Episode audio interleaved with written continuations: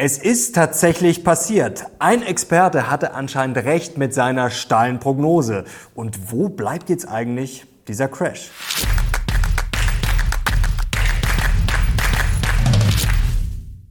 Servus Leute und willkommen zum aktuellen Briefing. Heute gibt's hier die heißesten News und Charts rund um die Börse. Und wir müssen auf eine steile Prognose schauen, ja, die jetzt wohl eingetreten ist und die jetzt immer noch wahrscheinlicher vor allem wird. Wir müssen drauf schauen, welche Aktien und welche Assets jetzt die beste Wahl sein könnten, wenn der Zinsgipfel erreicht ist, wenn die Fed die Zinsen nicht weiter erhöht. Und wir schauen auf die Favoriten des besten Hedgefonds, den es gerade an der Wall Street gibt. Und jetzt legen wir los. Kommen wir zum Aufreger der Woche und ihr wisst ja, die Grünen haben eine ganz neue Form der Kreislaufwirtschaft erfunden, aber einer, der ist jetzt leider rausgeflogen aus diesem Kreislauf. Greichengate ist vorbei, Leute. Also, wenn ihr das gut findet, dann gebt doch gerne mal Daumen hoch, dass dieses Theater zumindest zum Teil mal vorbei ist. Es ging auch echt schnell, hat nur ein paar Wochen gedauert und ich musste sehr lachen bei dieser Schlagzeile des Postillons.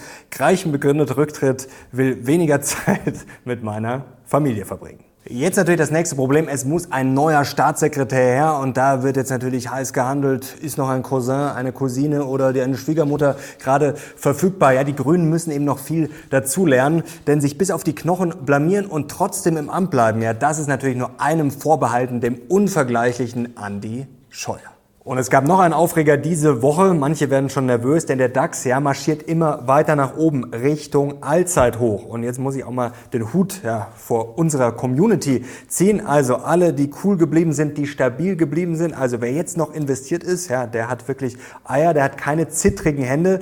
Denn es gab viele Gründe zu verkaufen. Die gibt es natürlich immer, die gibt es immer noch. Wollen wir gleich drauf schauen, ja, ob es sich noch lohnt, auf den Crash zu warten. Auf jeden Fall mal Daumen hoch für euch, für uns als Community, denn ich muss sagen, das waren schon heftige Zeiten. Letztes Jahr, auch dieses Jahr und es wird sicherlich auch noch weiterhin anstrengend bleiben. Das glaube ich schon, aber ich glaube, ja, wir sind einfach mal richtig stabil geblieben. Jetzt kommen wir auch schon zum Briefing und damit zu allem, was Investoren jetzt wissen müssen. Und wir fangen natürlich mal wieder mit den Bären an. Ja, da wird es schon jetzt ein bisschen dünner, die Luft, aber die Bären schauen natürlich auf Home Depot. Es gibt ja immer noch genug Negatives diese Woche. Ja, die haben den Umsatz so heftig verfehlt wie seit 20 Jahren nicht. Und die Bären schauen auf diese Charts jetzt, wo die Luft immer dünner wird, wo man immer weiter nach oben läuft. Ja, es gibt Parallelen und die Bären sagen, Ihr könnt euch immer mehr freuen. Vielleicht läuft es noch ein bisschen weiter hoch, aber ihr seht doch, 2008 war das genauso. Und es gibt schon einige Anzeigen. Wir müssen doch nur mal schauen, ja, was die Insider machen. Und das ist schon sehr, sehr verdächtig. Schauen wir doch gleich mal drauf, was die Institutionellen so getrieben haben seit Mai 2022. Und da sehen wir, da ist viel Kapital rausgeflossen. Ja, da ist ein dickes Minus und zwar relativ stabil geht es da nach unten, aber noch viel interessanter diese Woche, was die Insider treiben, zum Beispiel Stichwort Banken bei JP Morgan. Und da sehen wir, wenn wir das mal einblenden, da wurde ordentlich verkauft im Wert von 22 Millionen. Ja, viel wurde verkauft. Wie viel wurde gekauft? Hm, ihr könnt schon ahnen, nämlich gar nichts. Und die Bären sagen, Mensch, eure Hoffnungen sind doch eigentlich eh nur irgendwie drauf aufgebaut, dass alles irgendwie so gerade gut geht und dass dann die Zinsen wieder sinken. Das ist doch alles eingepreist, aber ihr habt nicht mal mitbekommen, ihr Bullen, diese Woche, dass es vielleicht mit den Zinsen tatsächlich sogar noch weiter hochgehen könnte. Schauen wir aufs Fed Watch Tool. Vor kurzem hieß es ja noch ja, quasi 0% Wahrscheinlichkeit. Und da sehen wir, mittlerweile sind wir da schon fast bei 30 Prozent, ja, dass die Zinsen sogar weiter steigen könnten. Und es gibt auch schon die ersten Überraschungen. Schauen wir auf diese Schlagzeile. Und zwar ist in Kanada die Inflation einfach mal wieder ein bisschen angestiegen. Zuletzt hieß es ja schon, ja, Inflation ist vorbei. Also da gab es eine ja, unangenehme Überraschung, auch wenn es nur 0,1 Prozentpunkte waren. Trotzdem nicht so schön. Und jetzt kommen wir auch schon zu den Bullen und die müssen fast schon den Bauch halten vor Lachen, wie bei dem Meme vorher gerade vom Postillon, denn ja, Kanada, das ist jetzt natürlich der Beweis, dass alles zusammenbrechen wird, vor allem von 4,3 Prozent auf 4,4 Prozent gestiegen. Das ist schon wirklich heftig. Schauen wir doch mal lieber auf was Handfestes. Mehr zur Inflation kommt gleich noch im Mindblow und da schauen wir mal hier auf die Bewertung und da hatten wir neulich im Video natürlich schon einige Daten und Zahlen und Fakten dazu, aber spannend ist, wenn man das Ganze mal ein bisschen bisschen auseinanderklamüsert. Und da sehen wir, dass eigentlich die defensiven Aktien, die ihr hier oben eingekastelt seht, ähm, dass die eigentlich relativ teuer sind. Und das ist jetzt quasi schon für 2024, wenn wir ein bisschen vorausblicken. Da seht ihr unten haben wir auch ja, vernünftige PIs, also KGVs bei Energie zum Beispiel, Financials, Materials. Und wenn wir dann mal runtergehen und die äh, Fangaktien, also die großen Tech-Player rausnehmen, ja, dann landen wir hier beim S&P 500 ex Fang schon bei unter 15 beim KGV für 2024. Also so richtig, richtig teuer ist das nicht. Und für die Bullen lösen sich eigentlich gerade viele Probleme in Luft auf, beziehungsweise Sachen, die die Bären in den letzten Monaten immer wieder rausgekramt haben, die doch angeblich so schlecht sein sollten. Ja, sind die wirklich so schlecht? Zum Beispiel Liquidität. Ja, wenn ihr diesen Kanal schaut, dann wisst ihr ja schon seit Monaten, dass eigentlich die Netto-Liquidität oder die wahre Liquidität gar nicht so schlecht aussieht. Und wir sehen auch jetzt, wenn wir auf diesen Chart schauen, was die Notenbanken so getrieben haben, die ach so ja, schlechte Bilanzreduktion. Natürlich gab es die, aber wir sehen eigentlich, dass die schon im Oktober äh, 2022 sozusagen aufgehört hat. Und ihr seht jetzt hier Fed, EZB, Bank of Japan und dann äh, die People's Bank of China, also die chinesische Zentralbank. Also da seht ihr schon, es ist zuletzt wieder nach oben gegangen. Liquidität gar nicht so schlecht und gehen die USA jetzt pleite? Ja, wahrscheinlich eher nicht. Der Markt hat sich da auch schon wieder eingekriegt. Zuletzt war das ja durchaus beachtlich, wie da die ja, Kreditausfallrisiken gespielt wurden. Das lag ja quasi über Ländern wie Brasilien, Griechenland und Mexiko und Co. Aber ihr seht schon, können wir kurz drauf schauen, hier dieser One-Year CDS Spread, ja, der ist zuletzt auch schon ordentlich nach unten gekommen und es gab ja einige Signale, ja, dass man es irgendwie wieder hinkriegen wird und es wäre auch alles andere wirklich eine ultra, ultra große Überraschung.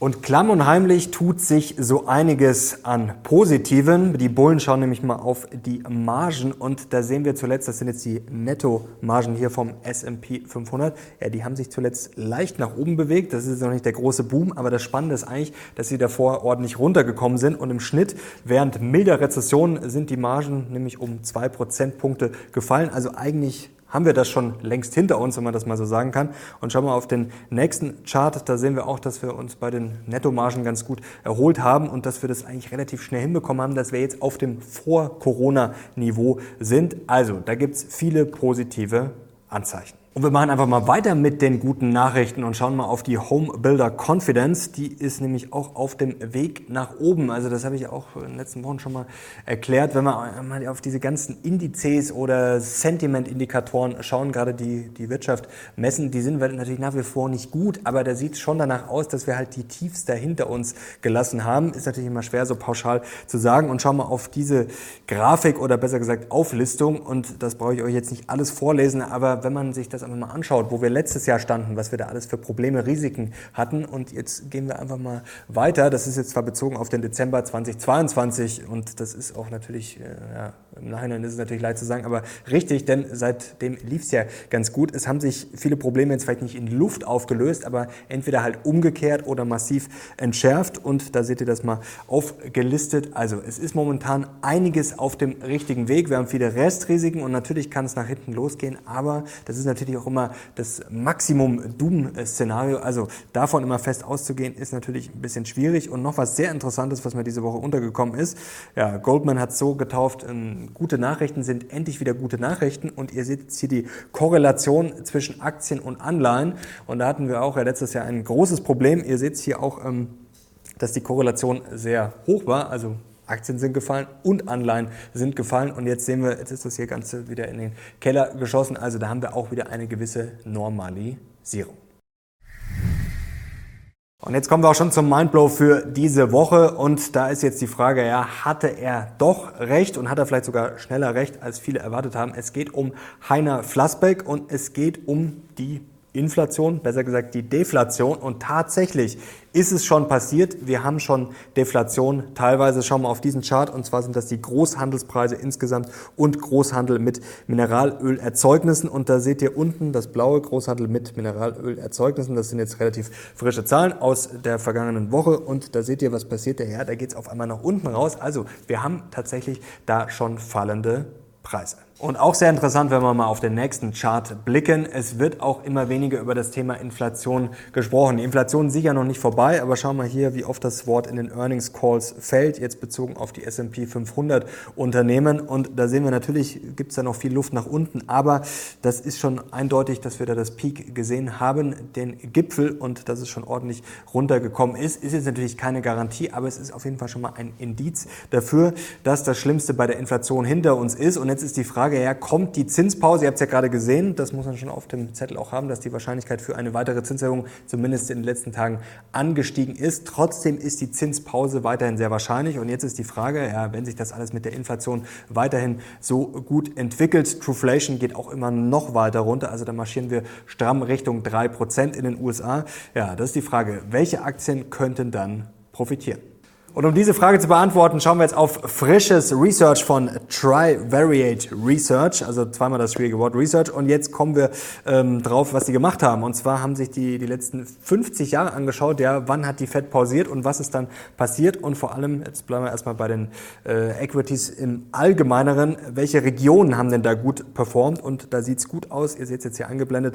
Drei Monats Performance, also drei Monate die Performance nach der Fed-Pause. Und da seht ihr ganz vorne, wenn wir jetzt mal auf Mean äh, schauen, nicht auf Median, sind die Emerging Markets mit 6,4 Prozent. Ist auch irgendwo logisch. Also wenn der Druck des starken Dollars nachlässt, also das ist natürlich auf jeden Fall mal spannend, sind die Emerging Markets jetzt dann vielleicht endlich mal dran ja, wäre zumindest mal Zeit, also wenn die Zinspause tatsächlich erreicht wird. Europäische Aktien laufen dann tatsächlich auch besser als äh, hier die amerikanischen und ja, am Ende ist jetzt hier der MSCI World. Spannend natürlich auch noch, welche Branchen sind denn da in der Vergangenheit gut gelaufen? Und da gibt's einen klaren Sieger, schauen wir auch mal drauf. Und zwar ist das Information Technology ganz vorne. Real Estate, also Immobilien hier auf Platz zwei, Healthcare dann noch Energy äh, auch ganz gut unterwegs. Und äh, Finanzen, also die Finanzszene dann auch äh, ein, ein Profiteur auf jeden Fall. Und spannend jetzt, wenn wir noch auf Einzelaktien gucken, das ist jetzt noch Research äh, von der Bank of America, die haben sich auch mal angeschaut, ja, wer hat denn in der Vergangenheit äh, outperformed. Also Qualität äh, ist da zum Beispiel ganz weit oben. Small Caps haben sie sich auch angeschaut und ähm, das ist jetzt hier mal die Liste. Also das wären die Favoriten der Bank of America, wenn die Zinspause kommen sollte. Und da seht ihr jetzt auch interessante Namen, sind natürlich auch ein paar bekannte, aber durchaus einige Namen, die man glaube ich nicht kennt. Hier Academy Sports and Outdoors, Champion X, Cogent Communications, Commercial Metals Company, Fox Factory Holding, Hibbett, Kenner Metal, PBF Energy, Texas Roadhouse und Pro Ginny. Und jetzt kommen wir abschließend noch zu ein paar Geldideen. Und da ist es spannend, immer auf den Most Crowded Trade zu schauen. Also was halten die Profis für sagen, überstrapaziert? Die berühmte Umfrage der Bank of America unter den äh, Fondsmanagern, Fundmanager Survey. Schauen wir drauf. Und da ist jetzt Long Big Tech, sozusagen der Most Crowded Trade, ist relativ stabil mit dem April. Ähm, was sich mehr verändert hat, also was die Profis für overcrowdeder noch halten, ist hier Short US Banks. Also da deutet sich schon an, ja, dass vielleicht da das Ganze ein bisschen ausgereizt ist nach unten und vor allem Short US-Dollar ist interessant. Also da ist vielleicht auch die Zeit äh, ja, jetzt vorbei, noch weiter auf den absaufenden Dollar zu setzen. Dollar eh spannend. Jetzt haben wir ja die Schuldenproblematik. Das habe ich auch im letzten Video ja schon erklärt, dass normalerweise, wenn es sozusagen auf den Showdown hingeht, im Zweifel ist es dann eine Einigung oder es waren ja auch schon öfter mal Shutdowns, dann, dass da der Dollar gerne fällt, auch dass die Wohler steigt, dass die Aktien dann gerne auch mal da ein bisschen nachgeben. Aber wenn das Ganze sozusagen vorbei ist, dass es danach dann sich besser entwickelt. Deswegen für mich der Dollar auch auf jeden Fall eine Geldidee, gerade wenn er jetzt noch weiter nachgeben sollte. Also dann glaube ich, kann man auf jeden Fall mal auf einen steigenden Dollar setzen. Und jetzt kommen wir noch zu den Top-Picks eines sehr erfolgreichen Hedgefonds. Und zwar kennen sicherlich nicht so viele. Der heißt Shannon River Capital Management und ist momentan die Nummer eins ja, bei einem Datendienst, der erfasst, wie gut das Stockpicking ist. Und zwar heißt das Symmetric.io. Und jetzt schauen wir uns doch mal die Picks an von Shannon River Capital Management, denn die haben ein sehr konzentriertes Portfolio. Die haben jetzt nicht hunderte von Aktien. Und da schauen wir uns das Ganze jetzt mal an. Und zwar stehen da bei Shannon Rivers Top 10 Bets drauf Flextronics, Interdigital, Nice Limited, Nvidia, Activision, Dynatrace, AMD, Alteryx, Cognex und Salesforce. So Leute, abschließend noch eine ganz kurze Inspiration und Community Talk. Ich hoffe, dass ihr Inspiration findet am Montag in einem neuen Lockerroom Talk mit einem ja, überraschenden Gast. War noch nie auf meinem äh, Kanal und es war vor allem interessant. Ich glaube, zwei Stunden lang haben wir getalkt, wirklich über alles Mögliche. Natürlich Wirtschaft, Steuern, Gerechtigkeit, Aktienrente, ja, wie man auch Deutschland nach vorne bringen kann, was jetzt zu tun ist, was die Politik vor allem tun müsste. Und wir hatten da teilweise sehr ja, gegensätzliche Standpunkte, haben aber dann auch schnell gemerkt, dass wir uns bei vielen Sachen trotzdem sehr schnell einigen könnten. Also ich hoffe, das ist Inspiration für euch. Bin mal gespannt, wen ihr da äh, erwartet. Also vielleicht ja jetzt kein typischer Gast. Ähm, wird auf jeden Fall sehr spannend und hat großen Spaß auf jeden Fall gemacht. Und vor allem das Wichtige, auch das Inspirierende, einfach mal auch ein bisschen anderen Blick auf die Dinge zu bekommen. Und was mir diese Woche auch nochmal bewusst geworden ist, die Stimmung in den Kommentaren, die ja momentan schon ein bisschen aufgeheizt. Man hat es auch wieder beim äh, Interview mit Andreas Beck gemerkt. Also da ist momentan schon eine sehr wütende äh, Fraktion unterwegs. Anscheinend, ähm, ja, die gar nichts mehr glauben nach dem Motto, na, nur noch äh, der Crash kommt. Wer das Gegenteil behauptet, der lügt sowieso, der hat nichts verstanden. Also das ist momentan schon ein bisschen anstrengend. Und vor allem eins ist mir bewusst geworden, ähm, dass es da auch ein Ungleichgewicht gibt. Es ist eigentlich schon amüsant, wenn man sich mal anschaut, also wenn ich jetzt seit zehn Jahren erfolglos den Crash äh, ausgerufen habe, ja, so richtig rechtfertigen muss ich mich äh, dafür nicht. Und wenn ich dann irgendwann vielleicht mal richtig liege, dann heißt es, oh ja, der hat es immer gewusst. Andersrum, wenn man jetzt seit zehn Jahren bullish ist und wirklich super Rendite gemacht hat, ähm, ja, dann lag man sehr, sehr oft richtig.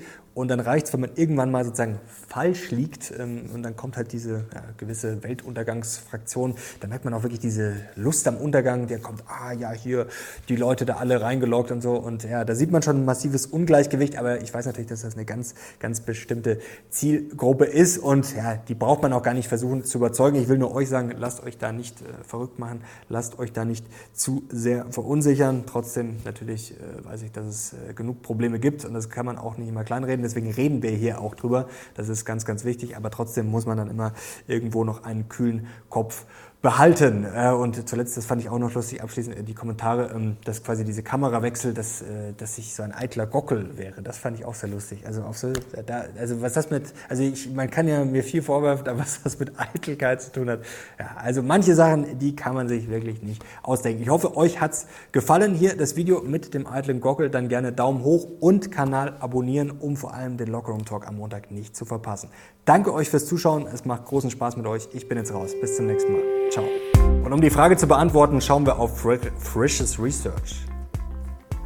Und um diese Frage zu beantworten, schauen wir auf frisches. Fr Trivariate. das konnte ich auch nie aussprechen. Und um die Frage zu beantworten, schauen wir auf frisches Research. Das ist unglaublich. Frisches Research.